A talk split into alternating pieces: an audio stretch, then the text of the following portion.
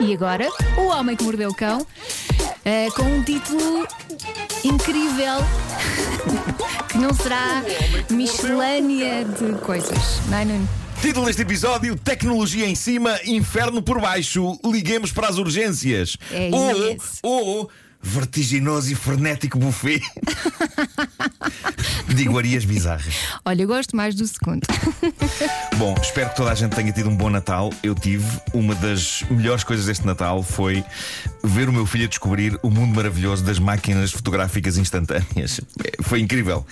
Eu, eu não estou à espera que ainda haja aquele tipo de surpresa com objetos. Ob- objetos. Coisas antigas. A minha mãe deu-lhe uma Instax, que é tipo Polaroid. Ele ficou fascinado com aquilo. O melhor momento, ele tira uma foto, a fotografia sai da máquina e ele diz desiludido: Oh, saiu branca! Ao que eu digo: Espera! E o ar dele a ver a imagem a formar-se no papel. Ah! Magia pura. E por isso tive um bom Natal. Estive, estive ainda a viver o Natal de outras pessoas e, e explico porquê. Tem a ver com o melhor presente de Natal que eu recebi, que foi as reações de uma quantidade insana de pessoas ao jogo de tabuleiro desta rubrica. Ai, eu vi, tu partilhaste algumas Isto é no. Instagram, o, muito o- bom. O jogo praticamente esgotou. E ontem e anteontem foram os dias em que finalmente todos aqueles exemplares que desapareceram das lojas saíram dos embrulhos e foram jogados. E as pessoas mandaram tantas fotos e vídeos de sessões do jogo do Homem que Mordeu o Cão que eu fiquei encantado. Houve pessoas a dizer que criámos uma nova tradição de Natal.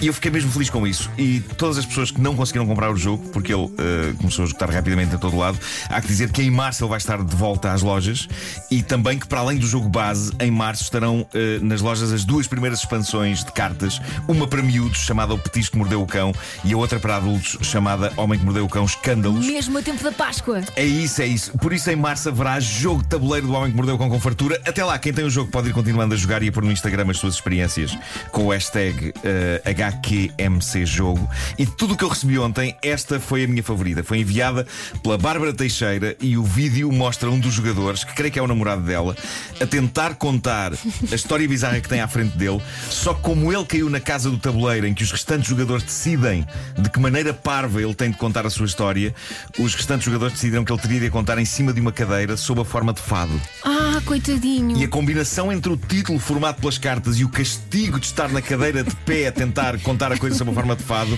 resulta nisto, que é um quase colapso de um homem vestido com um pijama de Natal. É para Vamos passar ouvir, agora? vamos ouvir.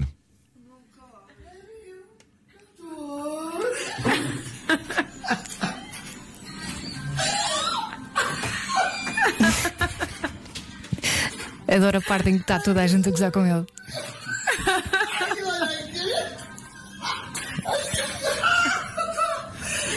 Ele não consegue. E de vez em quando parece que ele luiva. E como não, não é?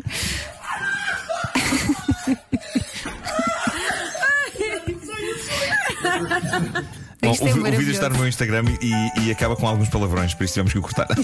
É aqui. Bom, Oh, Deus. eu tenho de dizer que ao ver este vídeo e outros, e fotos e mensagens que as pessoas mandaram, que isto deixa-me para lá de feliz, sobretudo porque eu nunca tinha criado um filho da mãe de um jogo antes disto. Eu não sabia sequer bem como é que se fazia, mas correu bem. E tenho de agradecer ao César Vieira, que foi o meu co-conspirador no desenvolvimento do jogo, e à Marisa Silva, que ajudou com a arte, e antes de tudo isto ao David Fonseca, porque foi ele que, sabendo que eu tinha inventado um jogo, me apresentou ao César. E sabes Incrível. qual é a vantagem do teu jogo? Normalmente no Natal as pessoas jogam. E há muitos jogos que implicam. As pessoas acabam zangadas umas com as outras. E acho que o teu jogo não tem essa Não, não. possibilidade. Embora os jogadores possam tramar outros jogadores e possam Sim, até mas- roubar-lhe as medalhas que eles conseguiram no jogo, mas acima de tudo é, é muita galhofa. Galhofa, não é? É isso. É, eh, portanto, continuai a jogar e mandai mais fotos e vídeos com o hashtag HQMCJogo. Bom, uma loja de videojogos e de consolas de Taiwan foi parar às notícias por estar a levar a cabo uma oferta muito gira. Eles estão a vender um kit que inclui a consola Nintendo Switch e um assento de sanita completo com a tampa. A sério? A lógica deles é: aqui tem um assento super confortável para poder estar muito tempo lá sentados a jogar. Ainda há dias falámos daquela associação inglesa que acha que as pessoas passam demasiado tempo sentadas na sanita, e eis que esta loja de Taiwan vem contrariar isso, promovendo o uso prolongado do trono, não apenas para fazer necessidades fisiológicas, mas para explorar o mundo mágico de Zelda e também do hemorroidal, que dizem que é uma maçada que acontece quando se passa demasiado tempo ali sentado. A sério? Parece que sim. É, Pronto. acho, acho que é uma, uma das contraindicações de estar sentado. Sempre a aprender. Ah, é isso. E é sempre giro falar deste tema na rádio.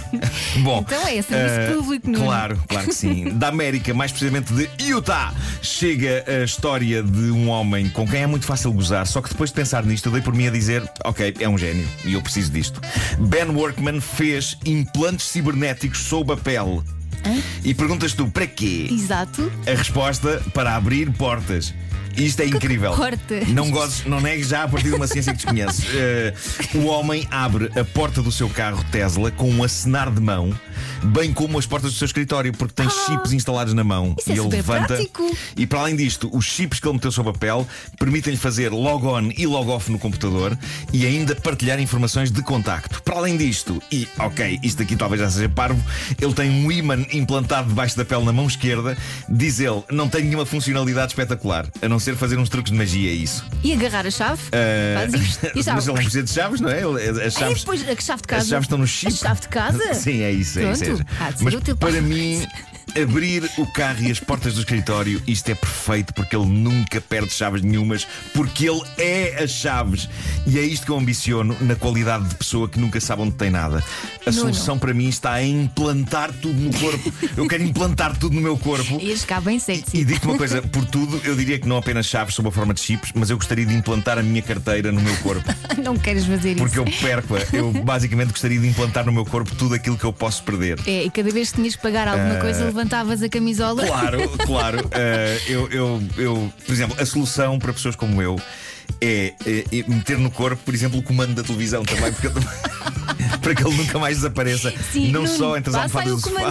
Televisão e tu sim, sim, toca aqui. Não, não, as outras pessoas teriam um comando normal, Ah, mas ok, e depois se o pronto. perdessem era com elas. Pronto. E eu teria as minhas mãos. eh, Mas a parte do imã não te ponhas nisso. Não, isso- Imagina isso não é que te envolves com alguém que tem um piercing. Sim, sim, epá, não. Não, não, não. não. Não, não. Não, isso dispenso. Mas de resto, implantem-me tudo já! Voltando a Ben Workman, ele diz que ter as chaves do carro implantadas sob a forma de um chip subcutâneo permite-lhe ainda pregar partidas espetacular- espetaculares a pessoas que não sabem que ele é, no fundo, um cyborg. Uma das favoritas, diz ele, é quando ele finge que consegue abrir as portas do carro usando uma banana.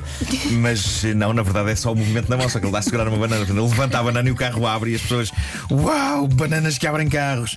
Bom, eh, para terminar, usos curiosos da linha telefónica de urgências. Primeiro, a senhora de 49 anos de um sítio na América chamado Sebastian, ela ligou para as urgências.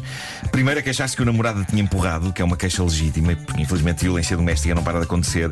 Mas quando a polícia chegou, a senhora disse que de facto, sim, o namorado era uma besta, mas confessou que a razão pela qual tinha ligado e chamado a polícia era porque, lá está, tinha perdido o comando da TV e que vários pares de olhos a procurar eram melhores que apenas um. Se tivesse implantado, não é? lá está, lá está uma senhora a ilustrar as vantagens de implantar um comando de televisão no Claro, corpo. como é óbvio. Já na Nova Zelândia, mais precisamente em Cambridgeshire. Em Cambridgeshire, Cambridgeshire. uma senhora telefonou para as urgências a queixar-se de um incêndio. Onde? No seu rabo. Como? A sério, ela ligou para as urgências porque tinha comido um prato indiano, chicken korma, que tem muita especiaria, super picante, e segundo ela, isto levou a um desarranjo intestinal que a fez sentir, e atenção que esta imagem é muito forte, fez sentir que lhe estava a sair lava durante horas. Elas foram três horas de lava. Chamaram os bombeiros. Incrível. Ela, ela foi a única solução que ela arranjou. Vou ligar para as urgências só a pedir. A pedir calhar tem que ser os bombeiros com uma mangueira, não sei. Moral da história. Picante, ok, tudo bem, mas se calhar não tive- vamos eu adoro, eu não adoro é? picante, adoro coisas muito picantes, nunca tive este problema. Nunca tive este problema com picante. Nunca saiu lava de mim. Pronto, é, é bom, Eu acho que isso é bom. continua assim. Eu Está acho que feito, isso é bom. Nuno? Está feito. Pronto, vamos a isso. o Homem que Mordeu o Cão volta amanhã às 10 para as 9, como sempre, aqui na Não, não. Rádio Comercial. Não, Amanhã é caderneta de cromos. Ah, caraças, É enganei-me outra alternado, não é? Segunda, quarta e sexta caderneta de cromos, terça e quinta, eh, homem que mordeu o cão. É isso, estou toda trocada também. Eh, Faz-te conta que ainda é Natal. Falta menos de um minuto para as 9 da manhã. Em casa, no carro.